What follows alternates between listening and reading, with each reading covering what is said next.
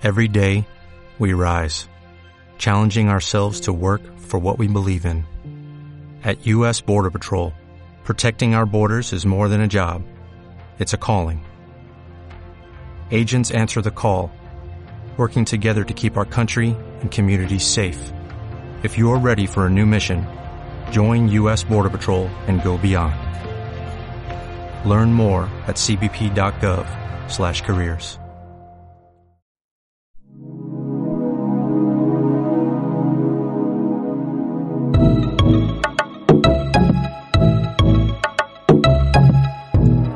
La filosofía de la educación cristiana por Stephen C. Parks.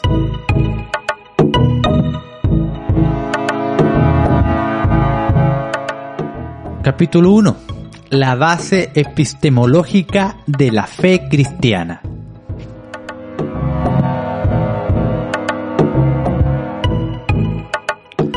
Las escrituras son la revelación de Dios tanto de sí mismo al hombre como su voluntad para el hombre.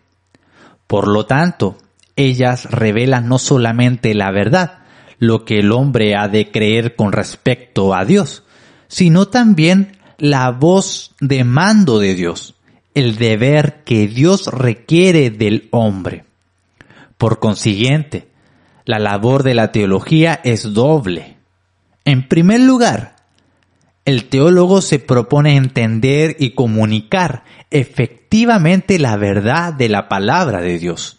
Y en segundo, aplicar la palabra mandato de Dios a la situación contemporánea, proveyendo así una base inteligible para la aplicación práctica de la fe cristiana. Esta definición de la labor teológica presenta cierto supuesto acerca de la relación entre la escritura y la teología.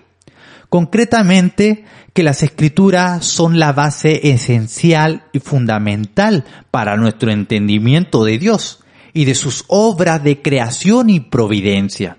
En otras palabras, para nuestro entendimiento de todas las cosas y por lo tanto que la Biblia habla con autoridad final sobre todos los tópicos con los cuales trata. Si abandonamos esta concepción de la labor teológica, cortamos el vínculo esencial entre la escritura y la teología. Esto ha sido avalado por el desarrollo de la teología moderna protestante que ha rechazado cada vez más la concepción sola escritura de la teología a favor de un enfoque más deísta o racionalista. Ninguna denominación protestante dominante o grupo dentro de esas denominaciones han quedado sin ser afectado por estas tendencias modernas. El resultado ha sido que las escrituras como la fuente de la verdad última y aún más como la voz de mando de Dios, han sido empujadas hacia atrás del telón y en el caso de este último han sido casi totalmente abandonadas, en muchas partes incluso como la base para la enseñanza de la ética y de la moralidad personal. El vínculo esencial entre la escritura y la teología ha desaparecido y se ha perdido porque ha sido abandonada la base epistemológica sobre la cual fue predicado. El propósito de este capítulo es examinar la base epistemológica de la concepción sobre la escritura de la fe cristiana en contraste con la cosmovisión del no creyente y luego proveer una breve aplicación de la teoría cristiana del conocimiento a la filosofía de la educación. La necesidad e importancia de tratar hoy con este tema surge del hecho de que la epistemología es la preocupación primordial de la filosofía moderna y por lo tanto es únicamente sobre la base de un entendimiento apropiado del tema que somos capaces de estructurar una apologética para la fe cristiana que sea racionalmente consistente y al mismo tiempo fiel a la escritura. el centro último de la racionalidad. El economista y filósofo austriaco Lowin von Mises dijo que los hechos no hablan por sí mismos, se habla de ellos a partir de una teoría. Esta es una declaración típicamente post-kantiana, y citada así significa que los hechos de la realidad no tienen significado o propósito hasta que la mente creativa del hombre ordena esos hechos de manera lógica y de ese modo les da significado y propósito. Bajo esta perspectiva, el lugar definitivo de la racionalidad y la inteligibilidad es el hombre mismo. Dentro de esta perspectiva, el hombre es la medida de todas las cosas y más allá de él no hay una autoridad superior. Sin embargo, para el cristiano, es el acto creativo de Dios el que le da a todos los hechos de la realidad su propósito y significado. Su palabra es la palabra creativa original que trae la existencia y orden todos los hechos de la realidad. El hombre es capaz de entender el mundo en el que vive porque Él también es una parte de esa creación racionalmente ordenada, creado a la imagen de Dios, en conocimiento, justicia y santidad, con dominio sobre todas las criaturas.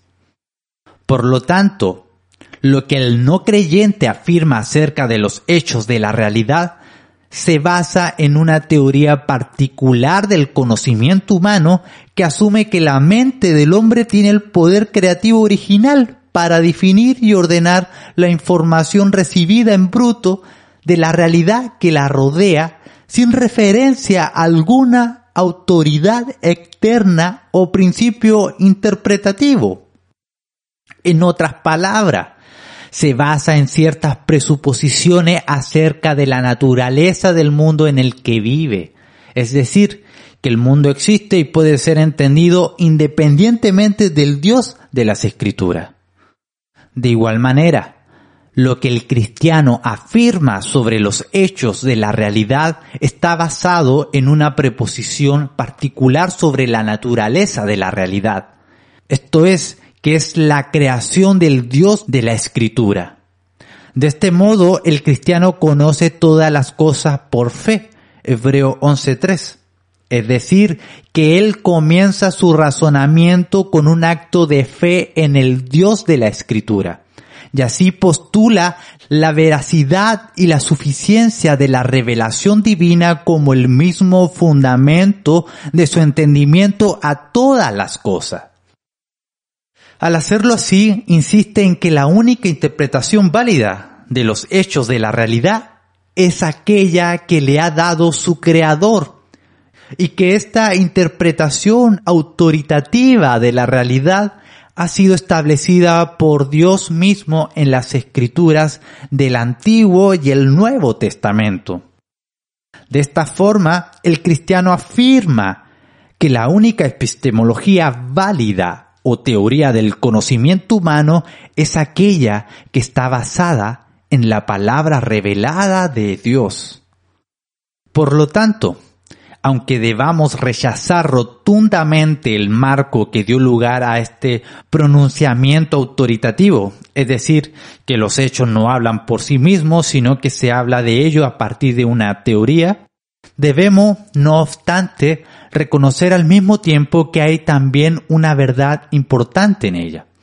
En realidad, esta verdad es para el hombre la base fundamental de la epistemología, pero para el humanista es la mente autónoma del hombre la que da sentido a los hechos de la realidad, la que habla la palabra definitiva de verdad acerca del ámbito de los fenómenos, mientras que para el cristiano es Dios quien habla la palabra de verdad acerca de la realidad.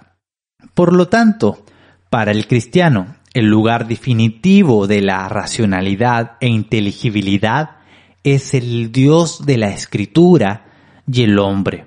Por consiguiente, si ha de conocer algo verdaderamente, debe, como criatura de Dios creado a su imagen, pensar los pensamientos de Dios después de él, usando las palabras de Cornelius Vantil.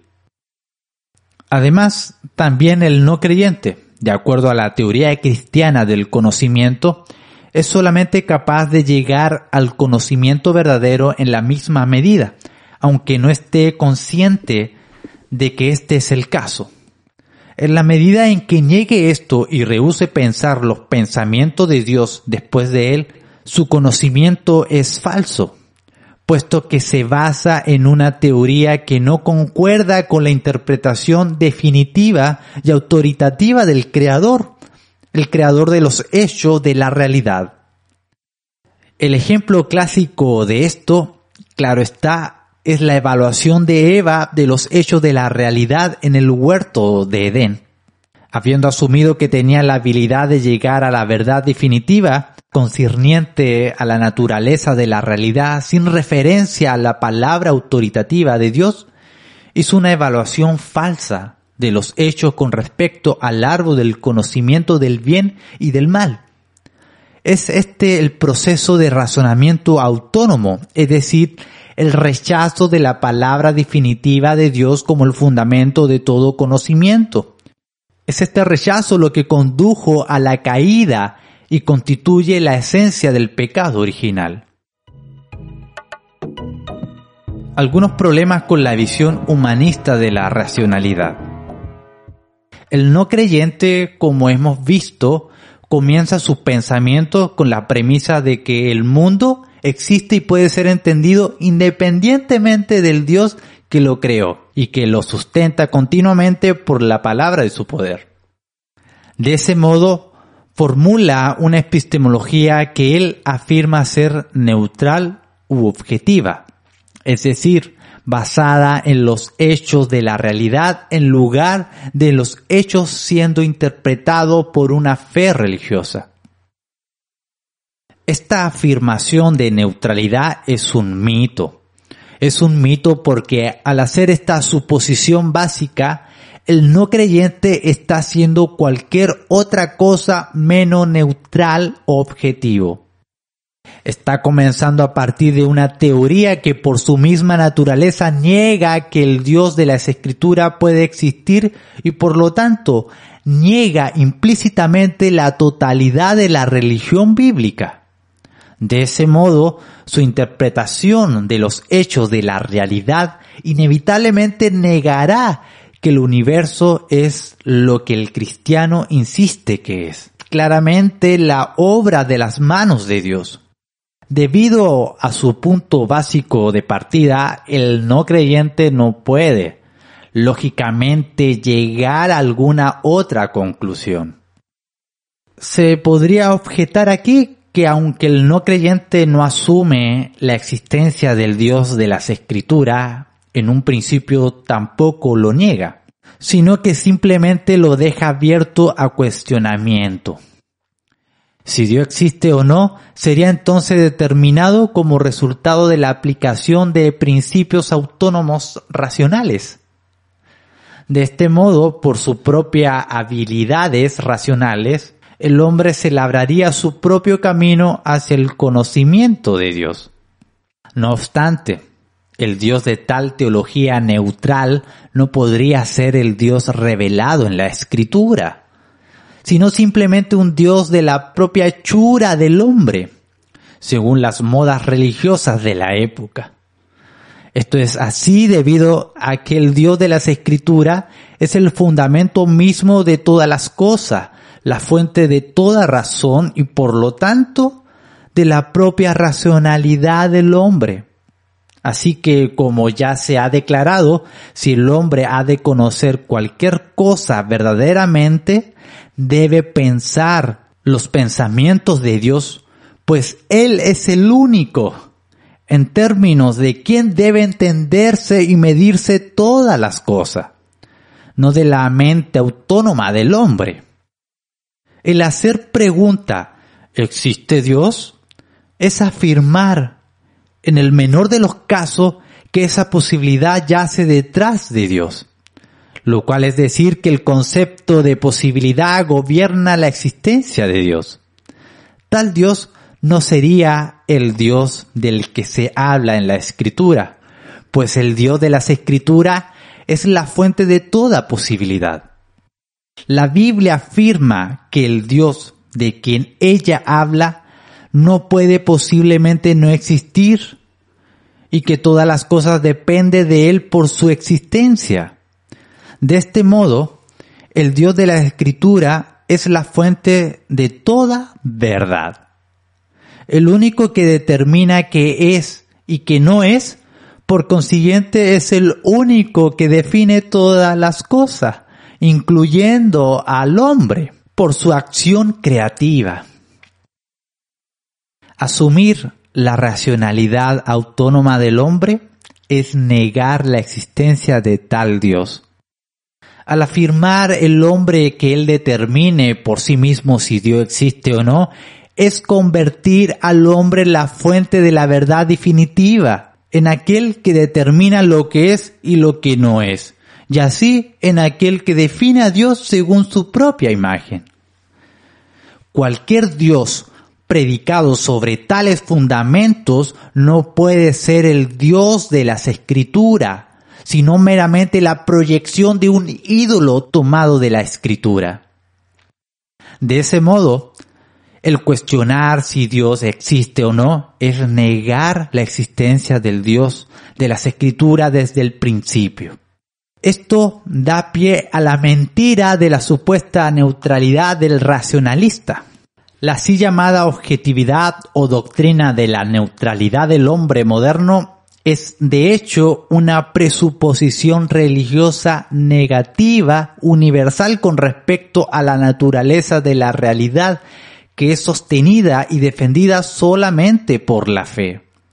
Pues el supuesto de que el mundo existe y que pueda ser entendido independiente del Dios de las Escrituras no puede probarse objetivamente más de lo que puede probarse la existencia de Dios de manera objetiva.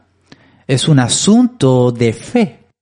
Así que la idea de que el conflicto entre el humanismo y el cristianismo es del tipo de un hecho versus la fe, ha sido promovido por la clase dirigente científica, entre comillas, de nuestro día.